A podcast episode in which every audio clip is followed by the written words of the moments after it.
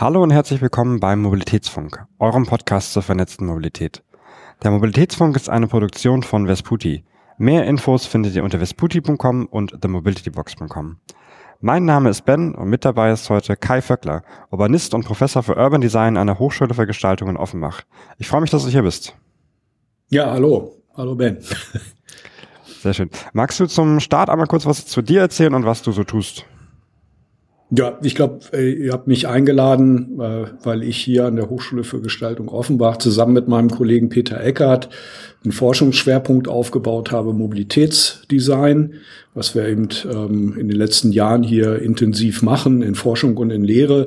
Mein Hintergrund ist, ich bin Urbanist, äh, deswegen habe ich ja auch eine Professur für Urban Design und beschäftige mich jetzt eben mit dem Mobilitätsthema seit vielen Jahren. Wunderbar. Was heißt denn eigentlich Design? Was bedeutet das für dich? Also Design, die Aufgabe von Designern ist äh, zwischen Produkten, Informationen, Räumen, technischen Systemen und den Nutzenden zu vermitteln. Also wir gestalten eigentlich die Interaktion, die Nutzende eben auf ganz unterschiedliche Art und Weise eben mit digital basierten Informationen oder eben mit konkreten Produkten, aber auch mit Räumen oder Verkehrsmitteln und so weiter haben. Über die Gestaltung ähm, dieser Produkte äh, beeinflussen wir in gewisser Weise äh, positive und negative Wahrnehmungsweisen. Wir, wir können Handlungsmöglichkeiten verbessern. Wir können sie auch einschränken, wenn das notwendig ist, zum Beispiel aus Sicherheitsgründen. Also im Prinzip geht es immer vom Nutzenden aus. Es ist immer nutzerorient, nutzerinnenorientiert, ähm, zu schauen, was sind die Bedürfnisse, ähm, praktisch, aber eben auch ästhetisch, äh, vom, vom Empfinden her genauso wie was bedeutet es für mich, was bedeutet es für die Nutzenden, was bedeutet es aber auch gesamtgesellschaftlich. Auch das wird ja immer über Design und äh, natürlich auch der Architektur, die Gestaltung unserer Lebensumwelt äh, transportiert ja ununterbrochen auch immer Bedeutung, spricht ja mit uns ähm, äh, in gewisser Weise und wir finden uns darin wieder, identifizieren uns oder identifizieren uns eben nicht. Und das ist natürlich ein Prozess, der eben ganz maßgeblich durch die Gestaltung beeinflusst wird. Wunderbar. Ähm, jetzt hast du schon einiges äh, erzählt über äh, Design im, im, Allgemeinen und was das auch für die Mobilität bedeutet. Ähm, wenn ich mir jetzt die, die meisten Haltepunkte äh, für eine S-Bahn zum Beispiel anschaue oder für einen, einen, äh, einen Zug auf im Land, ähm, das ist ja alles relativ karg. Ähm, inwieweit ähm, ist da aktuell in Deutschland schon dieser, diese ähm, Wertlegung auf Design schon vorhanden? die ist in Deutschland äh, noch nicht sehr ausgeprägt, leider, obwohl das äh, besser wird. In anderen Ländern, sagen wir mal äh, Beispiel Dänemark, Schweiz, Holland, da ist dann sehr viel höheres Bewusstsein bei den Verantwortlichen, ähm, wie wichtig eben Gestaltung ist, damit es zur Akzeptanz bei den Nutzenden führt, damit diese sich eben nicht nur, dass es funktioniert, sondern dass es eben auch ähm, man sich wohl dabei fühlt, sicher fühlt und äh, sich damit identifizieren kann. Das sind auch alles eigentlich keine großen Geheimnisse. Wir, man kann ja immer das Beispiel des eigenen Automobils anführen, weil ähm, das ist den meisten auch äh, offensichtlich nicht klar, dass Automobile über das Design verkauft werden und nicht über die Motorleistung.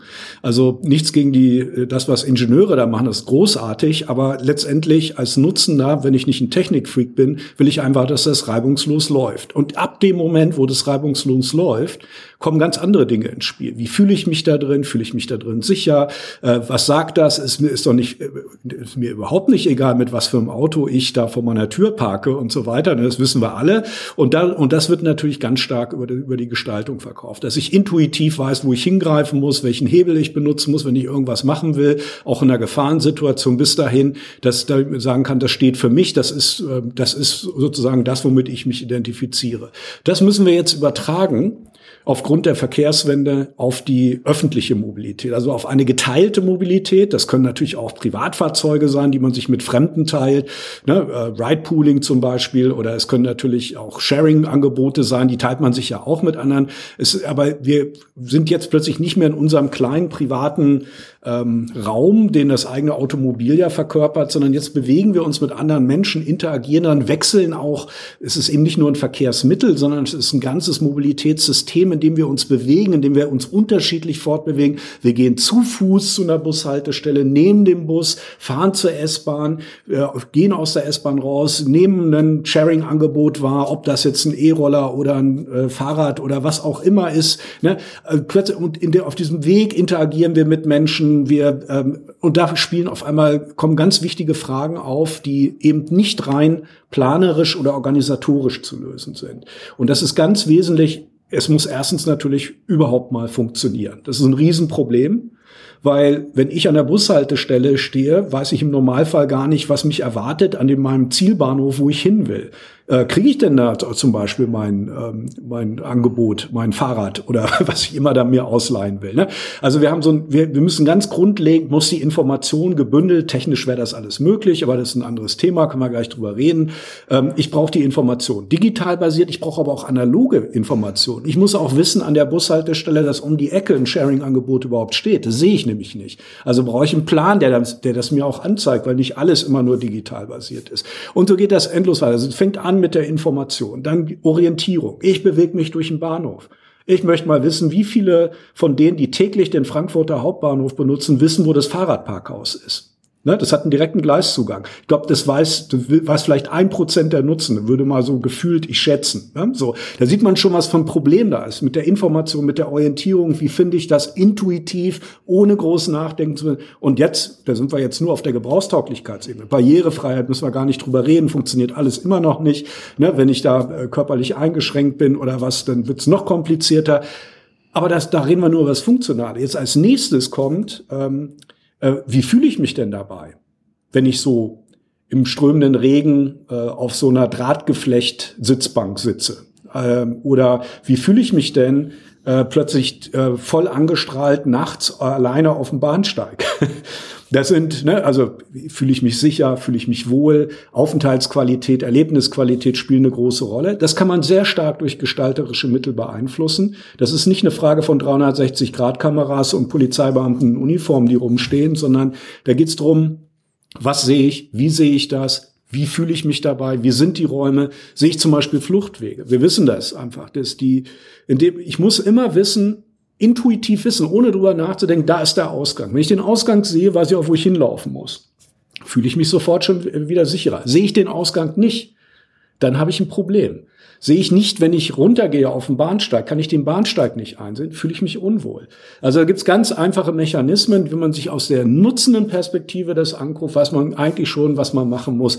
Wie schaffe ich Sichtbeziehungen, wie äh, mache ich, wie positioniere ich Sitzgelegenheiten so, dass ich, dass die, dass ich den Raum einsehen kann. Wie kann ich über die Lichttemperatur zum Beispiel ähm, das Sicherheitsgefühl erhöhen? Das hat ganz viel mit der Lichttemperatur zu tun, wie kalt oder wie warm das Licht ist. Ähm, und solche Dinge kommen dann auf diese Erfahrungsebene rein. Und nicht zuletzt geht es natürlich um die Symbolik. Es geht auch darum, wie, was spricht denn das System mit mir? Was, was drückt mir das Gegenüber aus? Ich bringe mal als Beispiel, das äh, erzähle ich mal gerne, DB Station und Service, ähm, wo ich sage, wenn ich jetzt auf so einem Plastiksitz teilnehme, den man so gut abwischen kann, da fühle ich mich wieder rotz. Wenn ich als Economy-Passagier im Zürcher Flughafen auf dem Ledersitz Platz nehme, da fühle ich mich Business. Ne? Also das, die Materialität, die, das Angebot, was mir gemacht wird, sagt mir doch schon, wer ich bin. Bin ich ein Beförderungsfall oder bin ich ein Kunde, den man wertschätzt? Ne? Und so geht das dann weiter, dass man natürlich auch das System als solches zu einem sprechen muss. Wir sprechen über die kargen Bushaltestellen jetzt gerade.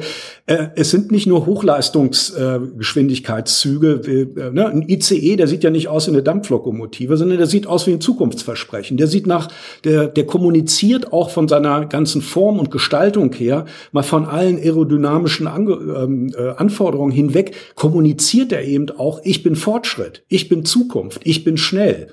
Ähm, das Gefühl habe ich aber nicht, wenn ich an der Bushaltestelle stehe, dass ich in einem System partizipiere, was, was mich viel schneller voranbringt, als ich es mit einem, Pkw sogar sein könnte. Ne? Äh, Frankfurt, Berlin, das schaffe ich mit einem Pkw nicht, was ein ICE schafft. Und auch viele Strecken in der Nahmobilität äh, gibt es große Illusionen darüber, äh, wie viel schneller man denn da eigentlich mit dem äh, Pkw wäre. Gerade in, in städtischen Bereichen können wir davon ausgehen, dass, ähm, dass ich eigentlich mit dem Rad sowieso und auch oftmals mit den Angeboten des ÖV sehr viel schneller und sehr viel besser vorankomme, als wenn ich das mit meinem eigenen Pkw plus Parkplatzsuche das Ganze probiere. Ne?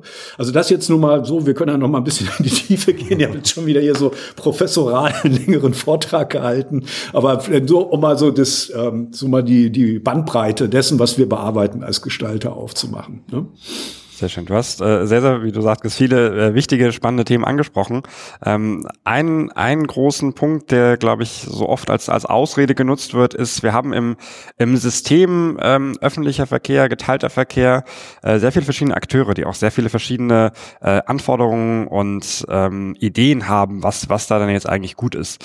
Also zum Beispiel, ich bin an einer Bushaltestelle, die Bushaltestelle wird vielleicht ähm, verwaltet von der äh, Gemeinde, steigt dann in den Bus ein von einem privaten Busunternehmen, äh, bin dann am äh, äh, fahre dann da weiter äh, zum Busbahnhof, der vielleicht von den Stadtwerken ähm, äh, äh, organisiert wird und steigt dann in eine äh, deutsche Bahn äh, oder fahr, gehe dann in eine deutsche Bahnstation und so weiter. Also ganz viele Medienbrüche und verschiedene äh, Akteure, die da irgendwie mit drin sind. Ähm, wie schafft man es da, die irgendwie da doch irgendwie eine gemeinsame Sprache zu finden und einen, einen gemeinsamen Nenner zu finden? Ja, wir müssen jetzt hier gucken, wir müssen uns das aus zwei Perspektiven angucken. Das eine ist die Perspektive der Nutzenden, die, die wir erstmal grundsätzlich immer erstmal einnehmen. Und dann ist es die Perspektive, ähm, sag ich mal sozusagen, der, der Politik, der Verantwortlichen, wie man denn das jetzt ähm, äh, im Sinne der Verkehrswende, von umweltschonender Mobilität und so weiter, wie man das ähm, äh, äh, eben gestalten, plan, organisieren kann. Aus der nutzenden Perspektive ist es so, mich interessiert das null. Das interessiert mich null, ob ich von der Deutschen Bahn, von der VGF, von der OVB, von XY privat, äh, wer mich da transportiert. Ich möchte einfach von A nach B kommen. Ich möchte mich dabei wohlfühlen. Ich möchte, dass das reibungslos, ohne dass ich da groß nachdenken muss und so weiter. Wer das macht und wer, wie das funktioniert, ist mir völlig egal. Da, deswegen interessiert mir auch nicht, ob das jetzt rot-weiß oder blau-gelb äh, äh, gestrichen ist in den entsprechenden ähm, Corporate Farben oder so, sondern ich möchte ja einfach ein, äh, ich möchte ein gutes Mobilitätserlebnis haben und ich möchte, dass das funktioniert und reibungslos funktioniert. So, wenn man diese Perspektive, das ist aber ganz wichtig, das muss man immer den ganzen Betreibern sagen. Sagen, äh, ich habe da auch mit Sharing-Anbietern habe ich gesagt, ich steige nicht in ein Auto, wo groß euer Name draufsteht. Ja, wieso denn nicht? Da sage ich, ich gebe Ihnen das war der Chef, ich gebe Ihnen jeden Monat 100 Euro, wenn Sie einmal groß Hochschule für Gestaltung Offenbach auf Ihr Auto draufkleben. Würden Sie das machen? Natürlich nicht.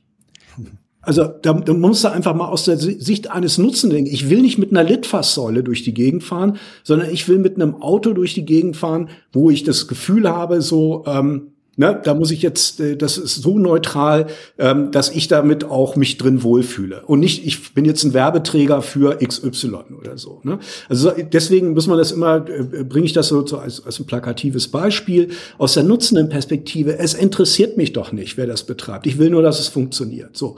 Umgekehrt jetzt auf Ihre Frage bezogen, haben wir natürlich ein massives Steuerungsproblem. Also wir müssen mal unterscheiden, ich mache mal die Unterscheidung, wir haben sozusagen vier Handlungsfelder, die greifen natürlich ineinander. Das eine ist die Steuerung, ähm, also wie, wie steuere ich das, dass das alles irgendwie zusammenkommt? Das ist eine große Frage an die Politik. Das ist nämlich deren Aufgabe, solche Steuerungsprobleme zu lösen. Ähm, regulativ oder wie auch immer. Dann gibt es das Thema des Managements der Organisation. Das ist natürlich das, was dann die Verkehrsbetriebe und Betreiber und Unternehmen und so weiter natürlich, die müssen da ja organisatorisch das bewältigen und natürlich auch ähm, im, im Zusammenhang mit Verwaltungen und so. Dann haben wir die Planung, also ganz klassisch die Verkehrs- und die Stadtplanung, die natürlich ganz wichtig sind in dem ganzen Ausbau eines solchen Systems. Und dann haben wir die Gestaltung, die immer gerne vergessen wird. Also die Architekten und Designer, die eben überhaupt das alles, was die anderen drei da machen, so gestalten, dass es für Nutzende aus, der, für, aus deren Sicht optimal äh, funktioniert. Deswegen diskutieren wir auch gerne mal über Steuerungsprobleme, ohne dass wir dafür verantwortlich sind, aber zeigt, um halt aufzuzeigen, was aus nutzenden Perspektive vielleicht wichtig wäre, dass man das löst. Ne? Ähm, bezogen jetzt auf Sie, wir haben das konkret ähm, sehen das jetzt konkret auch in einem Forschungsprojekt bei uns, wo es darum geht, wie könnte ein intermodal nutzbares kommunales Mobilitätssystem, also ein umweltfreundliches aussehen.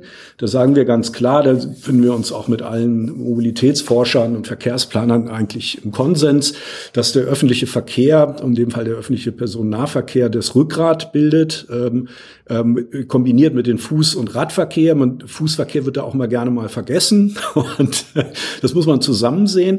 Und wie integriert man jetzt intelligent noch alle weiteren Angebote Angebote, die dann zum Beispiel auch von Privaten, ne, das ist ja auch sehr unterschiedlich, manchmal sind es dann die semi-öffentlichen äh, Verkehrsbetriebe, die das anbieten, manchmal sind es dann, ähm, die aber natürlich auch betriebswirtschaftlich arbeiten müssen, wie Unternehmen, ähm, aber es gibt dann auch private Anbieter, wie bis hin dann zu solchen Problemen, dass dann, wie wir es ja in einigen Städten auch hatten, dann manche Anbieter dann nicht stationsgebundene Sharing-Angebote da abwerfen und die fliegen dann überall rum und so weiter. Also das sind, da merkt man, da gibt es ein Steuerungsproblem.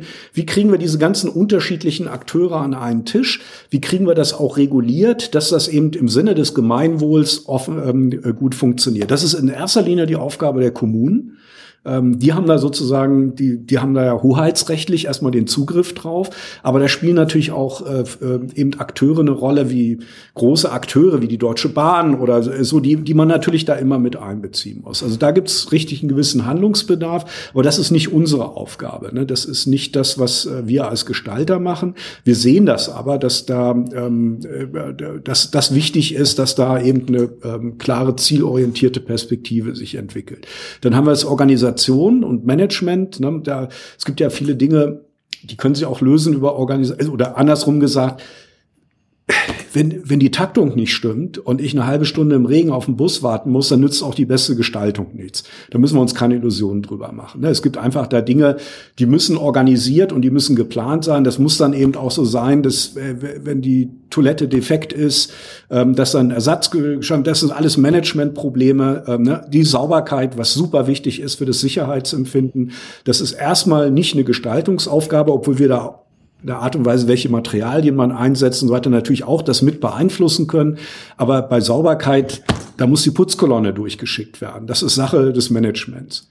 Die Planer, die Verkehrsplaner und Stadtplaner, die machen natürlich alles sehr richtig, aber sehr stark äh, unter funktionalistischen Gesichtspunkten. Also sehr stark nach Kosten-Nutzen-Faktoren, Zeitersparnis. Ähm, das ist ja auch nicht verkehrt, habe ich ja eben gerade selber gesagt. Wenn die Taktung nicht stimmt, nützt es nichts. Ne? Wenn der Bus nicht fährt, äh, kann man nichts machen. Ne? Also deswegen keine Geringschätzung. Das ist, das ist natürlich die Grundlage. Aber bei diesem Denken wird ganz, werden ganz oft eben äh, die nutzenden Perspektive ähm, äh, vergessen. Also nicht umsonst. Das äh, wird in der Verkehrsplanung auch von gerne von Beförderungsfällen gesprochen.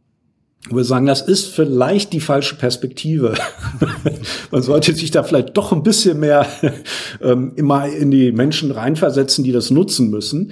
Aber da haben wir ja die Kompetenz. Also das heißt, wir als Gestalter können da natürlich reingehen und sagen, wir haben da, äh, wir haben nicht nur eine Erfahrungskompetenz äh, über Projekte, die wir da äh, selber auch gemacht haben und die erfolgreich waren, das, äh, sondern wir haben eben auch eine ähm, Kompetenz darin, dass wir das eben auch jetzt wissenschaftlich, auch forschend evaluieren mit Psychologen, mit Soziologen zusammen. Ähm, also auch darin, dass diese Entscheidungen, die wir treffen, nicht einfach nur so aus dem Bauch raus sind, sondern dass das sehr gut begründete und auch, ähm, was wir jetzt auch regelmäßig machen, evaluierte Entscheidungen sind. Glaub, generell dieser Wandel hin äh, vom Transportgut, was von A nach B gebracht werden muss, äh, was der Fahrgast als Beförderungsfall ist, hin zum Menschen, der von A nach B reisen möchte, das ist, glaube ich, ein, ein sehr, sehr großer Shift, der da sehr wichtig ist. Ähm, du hattest auch ein, ein Thema angesprochen mit Kosten-Nutzen-Verhältnis. Also ich habe äh, vor einiger Zeit mal eine Studie gelesen aus Amsterdam. Ähm, da ging es darum, ähm, im, um den Hauptbahnhof herum wurden einige äh, Areale äh, neu gestaltet und auch ähm, äh, architektonisch anspruchsvoller gestaltet mit ein bisschen mehr Investment ähm, und dadurch kam dann ein, ein massiver äh, Rückgang an Vandalismus in dieser Stelle. Ähm, also rein, rein auch da ähm, mehr Investitionen, mehr Gedanken in Design, in quasi das, das Nutzungserlebnis. Ähm, das hat auch nicht nur, das macht es dann nicht am Ende schöner und äh, der Fahrgast ist glücklicher, sondern hat er tatsächlich auch äh, so Cold Hard Facts, ähm, kann Kosten sparen, kann auch äh, da weitere Vorteile bringen. Ähm, also, soll ich gleich kurz drauf einsteigen, aufs Beispiel? Amsterdam Hauptbahnhof ist ein super Beispiel. Das bringen wir, bringen wir auch immer gerne. Ähm, Das ist natürlich ein Umbauprozess, der hat sich fast 20 Jahre hingezogen. Ne, der ist auch noch immer noch nicht ganz abgeschlossen. Die haben im Prinzip auf allen Ebenen den gesamten Hauptbahnhof. Das ist ein Sackbahnhof, der denkmalgeschützt ist, an der Wasserkante, an der Ei. Ne? Also wirklich richtig kompliziert, mit unglaublich viel ähm, äh, Verkehr. Also im Prinzip wie Frankfurt oder, oder Hamburg oder so. Ähm, Frankfurt ist halt ein Sackbahnhof. Ähm, die, und die haben das erstmal verkehrsplanerisch komplett neu organisiert. Die haben auch vorne den Vorplatz dieses Chaos da, wer, wer älter ist, so wie ich, der kennt das noch, wie das da früher war, wo dann alles durcheinander ging und so. Das haben die erstmal reorganisiert, die haben die ganze Rückseite neu angebunden über die Fähren nach dem Norden und so. Das waren große stadtplanerische und verkehrsplanerische Aufgaben. Aber sie haben bis ins Kleinste rein natürlich das ganze Informationsleitsystem, die haben die äh, Aufenthaltsräume, die Orientierung da drin, die haben das alles neu organisiert. Das waren Bentham Crawl Architekten, das ist eines der großen ähm, ähm, holländischen Architekturbüros. Und ein Beispiel, äh, was das, was zeigt, dieses Denken auch zeigt, äh, was die, das Qualität eben auch zur Akzeptanz und damit zum Beispiel zu weniger Vandalismus führt, ist die nahezu geniale ähm, Ausgestaltung der Fuß- und Rad, äh, ähm, äh, Gänger, äh, unterirdischen Fuß- und Radfahrerpassage unterhalb des Hauptbahnhofs durch. Ich weiß jetzt aus dem Kopf nicht mehr, wie lang das ist. Das ist eine sehr, sehr lange, dunkle äh, ne, Höhle, man kennt das, diese ja. unterirdischen ne, ähm, Durchgänge, das ist eigentlich der Horror für jeden Planer und für jeden Nutzenden. Normalerweise sind die Dinger mit Graffiti voll, stinkt drin, wir wissen warum ähm, und so weiter. Was haben die gemacht? Die haben, Bentham Crawl hat äh, und Merck Architekten, die haben Irma Bohm, einer bekanntesten holländischen Designerin, um äh, Mitarbeit gefragt und haben mit ihr zusammen ein Konzept entwickelt. Erstmal haben die die Rad- und Fußgängerteil auch architektonisch, auch von, der, von den Materialitäten klar voneinander getrennt. Die haben sehr viel Aufmerksamkeit auf das Licht gelegt. Die sind sehr gut, Bentham Crawl, was Lichtführung ist.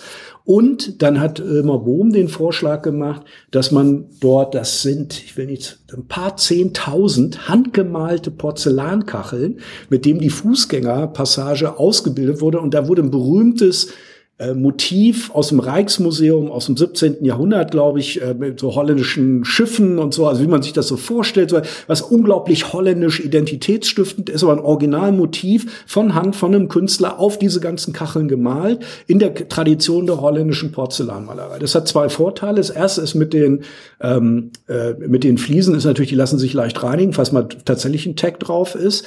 Das andere ist, ähm, es wird das hat natürlich einiges Geld gekostet, ist unheimlich aufwendig und die Leute spüren das. Die spüren, da wird ihnen was geboten auf dem Weg da durch. Da läuft man locker zehn Minuten, bis man da unten drunter durchgelaufen ist. Da wird einem was geboten, da wird einem auch Wertschätzung entgegengebracht und symbolisch gibt, wird im, im Angebot gemacht, etwas, womit man sich identifizieren kann. Also vielleicht nicht alle, aber doch ein Großteil wahrscheinlich der holländischen Gesellschaft, das als eigene Geschichte begreift.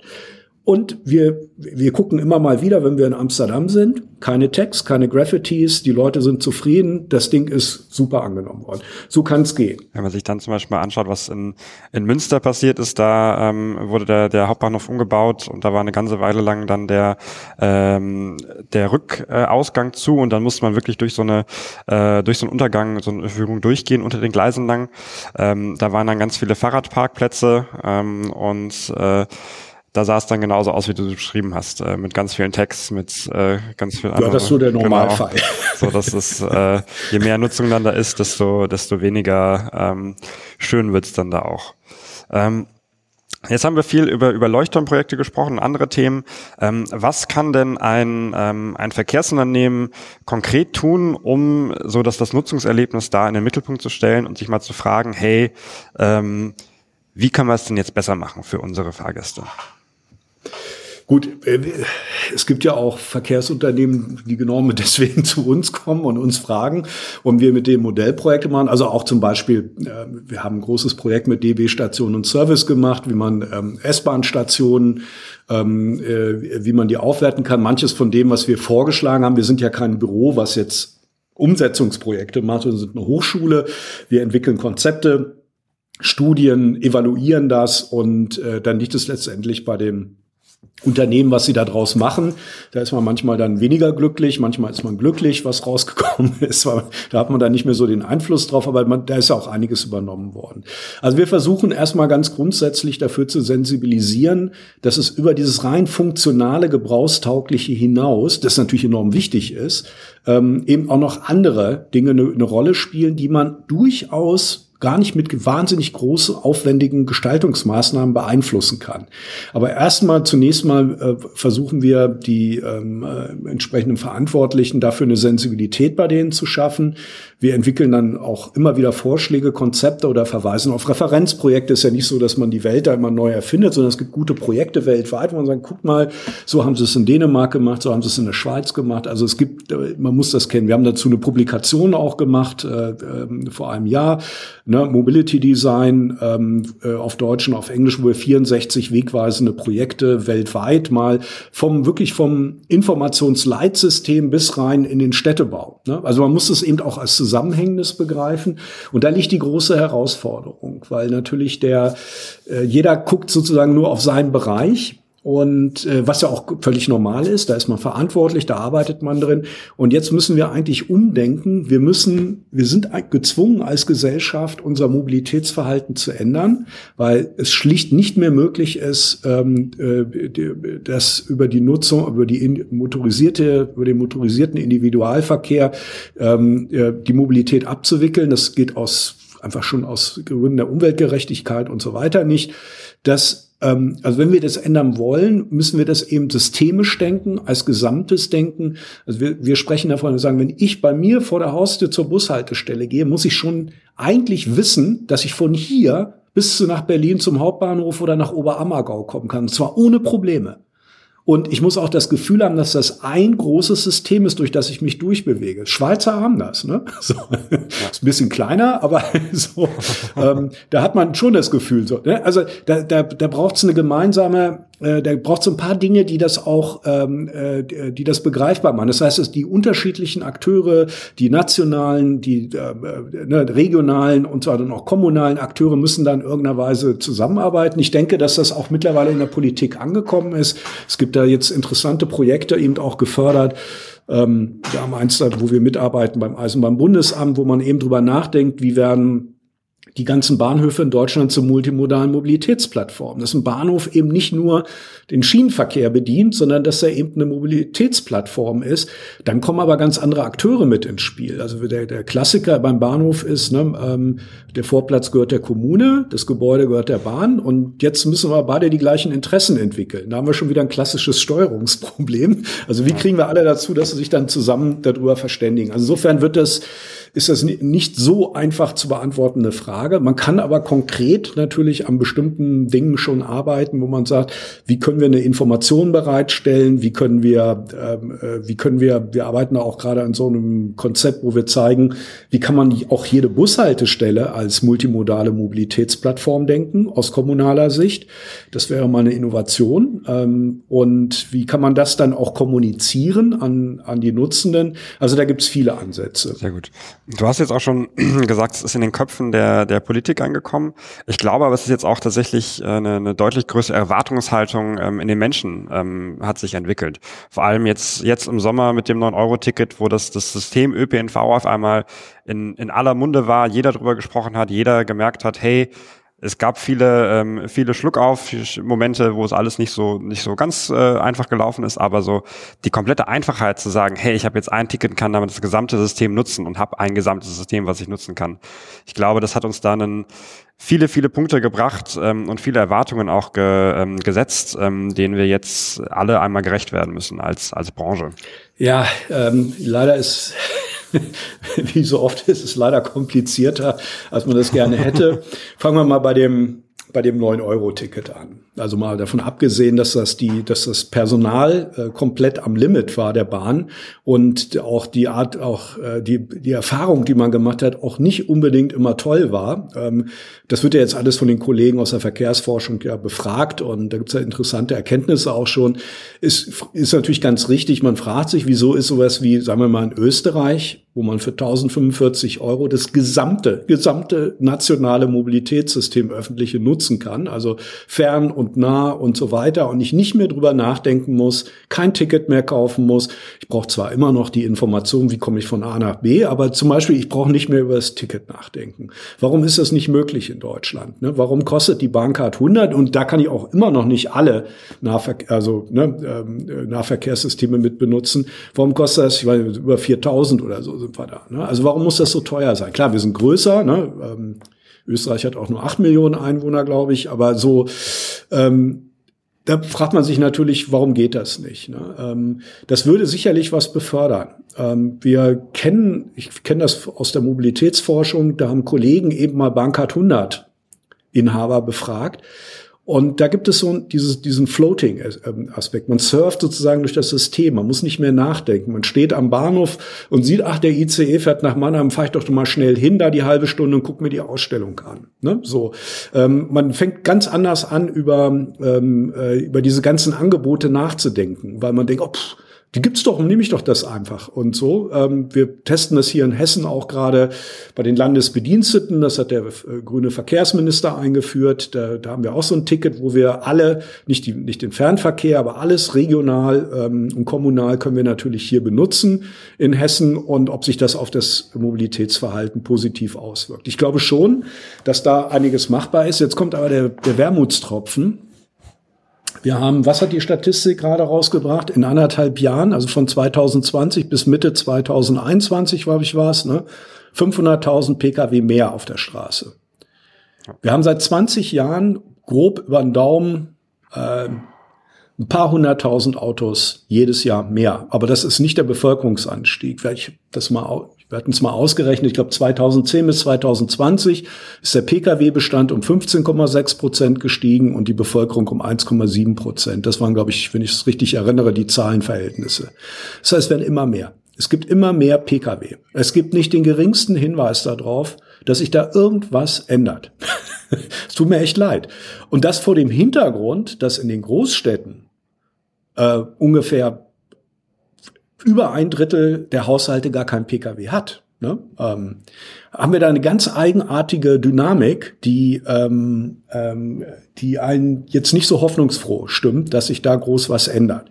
Das Problem ist, dass sich was ändern muss weil äh, es ist nämlich nicht mit E-Mobilität gelöst. Das ist im Moment die große Lüge, die äh, überall verbreitet wird, gerne auch von der Politik, so nach dem Motto, wenn wir den Verbrenner abgeschafft haben, ist ja wieder alles gut, Treibhausgasemissionen haben wir im Griff und gibt keine Probleme mehr. Das ist leider nicht so weil es gibt ein riesiges Problem mit Flächenversiegelung durch den Verkehr und zwar insbesondere durch den motorisierten Individualverkehr. Das ist nämlich der Haupttreiber dabei.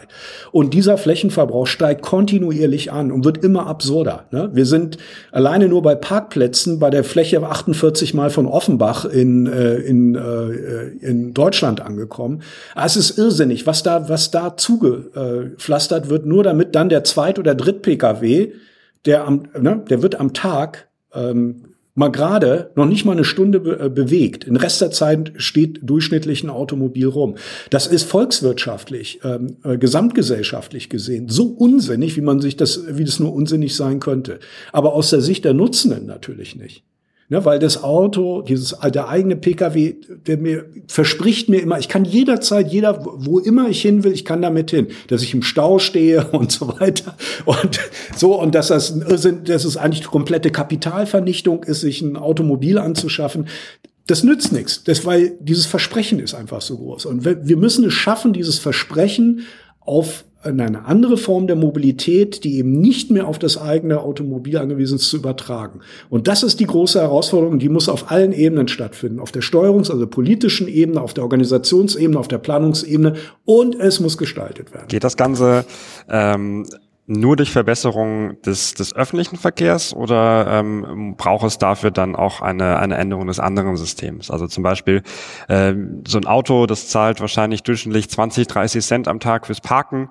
Ähm, wenn man irgendwie ans Anwender, äh, Anwohnerparken denkt, ähm, das zahlt ähm, quasi nichts dafür, dass es äh, 70 Prozent aller Straßen oder des, des öffentlichen asphaltierten Raums irgendwie benutzen darf. Ähm, wenn man jetzt mal von der Kraftfahrzeug, äh, von der Mineral Mineralölsteuer absieht. Ähm, Wie kann man da ähm, die, die Balance finden? Kann es, reicht es da, das eine System besser zu machen oder braucht es irgendwie andere Anreize? Also es sind in jedem Fall beides, es ist immer Push und Pull. Das ist für die Politiker, besonders für die Kommunalpolitiker, ist das immer äh, besonders hart. Es reicht nicht nur, das Angebot zu verbessern. Ich muss auch auf der anderen Seite eben eingreifen. Ich muss, den, ich muss dem ähm, Automobil eben auch was wegnehmen. Ich muss dem auf der Fahrbahn was wegnehmen für den Radverkehr. Ich muss Parkplätze wegnehmen ähm, und die umgestalten oder vielleicht sogar mal entsiegeln und so weiter. Ich muss tatsächlich, äh, ich muss dann vielleicht auch mal für den Anwohnerparkplatz nicht 20 Euro im Jahr, sondern wie jetzt in Freiburg mal so knapp 400 aufrufen, damit mal alle merken, was das, also ne, ein Sharing-Anbieter bezahlt monatlich 200 für den gleichen Parkplatz. Ne? Also da merkt man einfach, wie, wie, wie schief das alles noch liegt. Und das ist natürlich eine politische Herausforderung. Ähm, da haben wir in Deutschland einfach, sind wir einfach 20 Jahre zu spät dran mit ein paar kleinen Ausnahmen. Es gibt einzelne Städte, Kommunen, die da weiter waren und äh, früher dran waren. Aber vieles von dem, was in anderen Ländern schon lange gemacht worden ist, fangen wir jetzt gerade mit an und müssen das jetzt im Rekordtempo machen. Ne? Äh, Jan Gehl erzählt das immer von Kopenhagen. Der sagte, Kopenhagen war in 70er Jahren eine, Fahr eine autofreundliche Stadt. Da war man selbst nur, wenn man mit dem Rad auf dem Auto, äh, auf der Fahrbahn sich bewegt hat. Ne? Und dann hat eben, äh, dann gab es eben Politiker in der Stadtverwaltung, die wollten das ändern. Da gab es eine gute Zusammenarbeit auch mit der Universität, mit Gel und so weiter. Und dann hat man aber eben nicht nur das Angebot verbessert, sondern man hat den schlicht auch den Menschen das Leben schwerer gemacht, mit dem Auto sich drin vorzubringen. Das ist kein Spaß in Kopenhagen. Das kostet viel, viel Geld, ist sehr mühsam. Ne?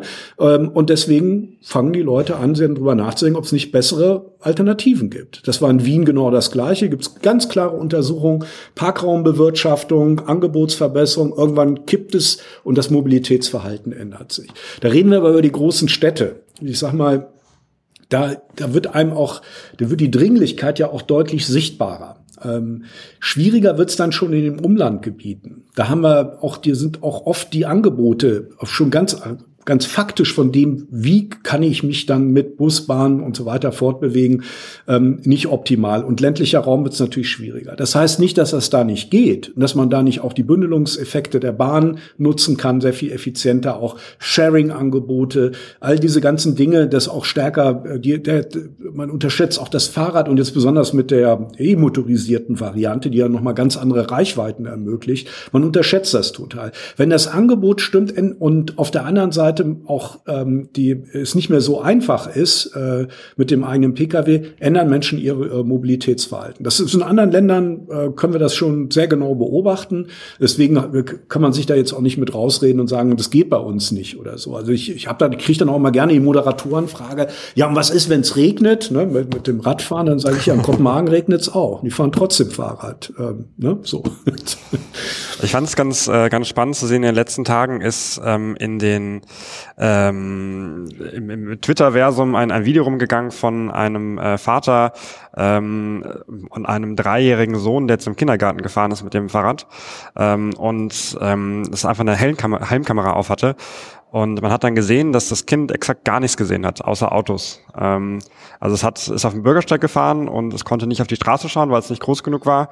Ähm, es musste äh, mehrmals irgendwie äh, eine Mülltonne irgendwie ähm, umgestellt werden oder ein Auto war zu eng dran geparkt.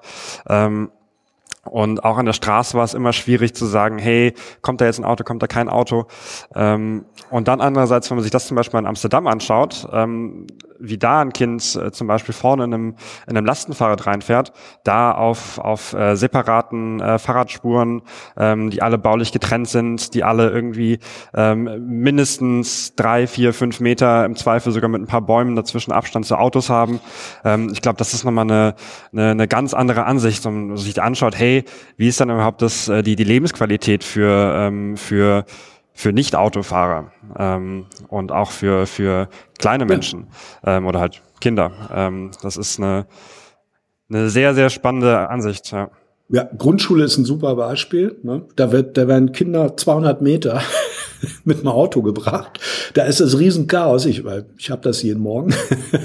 Äh, das, äh, und es ist aber auch faktisch so, dass man ungerne ein Kind in dem Alter zwischen sechs und zehn ähm, zu Fuß ähm, zu seiner nächsten Grundschule schicken möchte. Das ist übrigens in der Schweiz anders. Ne? Da gibt es nämlich ein Gesetz, was das regelt, dass das sicher sein muss. Nämlich so, dass man die Kinder das laufen können ohne Probleme und so. Ne? Ähm, also klar, da, da, da muss eine Menge passieren, äh, jetzt bei dem Beispiel Kinder, aber dieses Verkehrssicherheitsempfinden alleine. Tolles Beispiel, der Bürgermeister von Portland, Oregon, macht eine, stellt fest, Statistik, also ist eine klassische autogerecht gebaute US-amerikanische Stadt, wie man sich das so vorstellt. Und, ähm, und der stellt fest, der größte Teil seiner Einwohner, die haben alle Fahrräder, aber die nutzen die offensichtlich nicht. Und dann hat er eine Umfrage gemacht und hat die mal befragt, warum die ihr Fahrrad nicht benutzen. Und dann haben die gesagt, weil uns das so unsicher ist das mal, wir, wir machen das vielleicht mal so freizeitmäßig irgendwo im Wald oder so, aber hier auf einer Straße fahre ich nicht Fahrrad. Das war die Aussage. Und hat er gesagt, gut, das können wir ändern. Und dann hat er einfach konsequent die Radwege getrennt von den äh, Autostraßen ausgebaut, übrigens auch getrennt von den Fußwegen, das wird auch immer unterschätzt. Und ähm, mit der Folge, dass das im Modalsplit ist, das, äh, ich habe die genauen Zahlen jetzt nicht im Kopf, aber auf jeden Fall ist die Radverkehrsnutzung, also die, Rad, die Radnutzung sofort exorbitant gestiegen. In dem Augenblick, wo es richtig der Aus, die Wege benutzbar funktionierten und sicher waren, haben die Menschen natürlich auch das Rad benutzt. Man muss es halt machen. Man muss es halt machen. Das mhm. ist ein, ein sehr schönes Wort. Ähm, ich glaube, du hast jetzt viele, viele Ideen, viele, viele Impulse gegeben ähm, zu äh, Gestaltung und Design im Verkehr, äh, in der Mobilität. Ähm, zum Ende der Folge machen wir immer noch ein bisschen Wünsch dir was. Ähm, das heißt, du darfst dir einmal etwas wünschen. Das kann ein Infrastrukturprojekt sein, das kann irgendwas anderes sein äh, im Rahmen der Mobilität. Ähm, und wenn wir dann ganz tief ganz rauben und einmal mit den Fingern stippen, dann ähm, wird das vielleicht wahr. Was wäre das für dich? Aber da gibt es so viel, was einem einfällt, wenn man da drin sitzt, was man jetzt gerne alles sofort anders haben möchte. ähm, das, das, was ich mir jetzt sofort, und das wäre eigentlich, eigentlich sofort machbar, also technisch ist es gar kein Problem, wäre einfach, ich möchte endlich eine App haben, die mir komplett alles, und zwar national, alles anbietet und mir genau sagt, wenn ich hier losfahre an der Bushaltestelle, was ich wo bekomme und die mir in Echtzeit auch sagt, äh, wenn ich dort ankomme am Bahnhof XY, da stehen noch drei E-Bikes und ein Taxi und so weiter und wenn du das brauchst, musst du es jetzt ordern oder so. Also einfach nur auf so einer ganz banalen Ebene, dass ich die Informationen habe und damit das Gefühl habe, ich kann mich jederzeit ohne Probleme und ich kann auch wechseln zwischendurch, mir es anders überlegen und wenn es regnet, nehme ich nicht das Sharing Bike, sondern äh, gehe geh rüber aufs Taxi und lass mich das eben ein paar Euro extra kosten. Ne? Technisch alles gar kein Problem. Äh, man fragt sich, wieso gibt's die noch nicht? Die hätte ich gern. Das ist eine sehr gute Frage, auf die es, äh, auf die wir nochmal drei Podcast-Folgen lang die Antwort geben könnten. Wunderbar. Vielen Dank. Äh, damit kommen wir auch schon zum Ende der Sendung. Äh, danke Kai für das Gespräch und vielen Dank auch an alle Zuhörerinnen und Zuhörern fürs Reinhören. Unseren Podcast findet ihr auf mobilitätsfunk.de oder in der Podcast-App eurer Wahl. Wenn ihr Feedback, Ideen oder Fragen habt, schreibt uns gerne eine Mail an mail@vesputi.com. Um immer auf dem Laufenden zu bleiben, könnt ihr gerne auch unseren Newsletter unter vesputi.com abonnieren. Tschüss und bis zum nächsten Mal.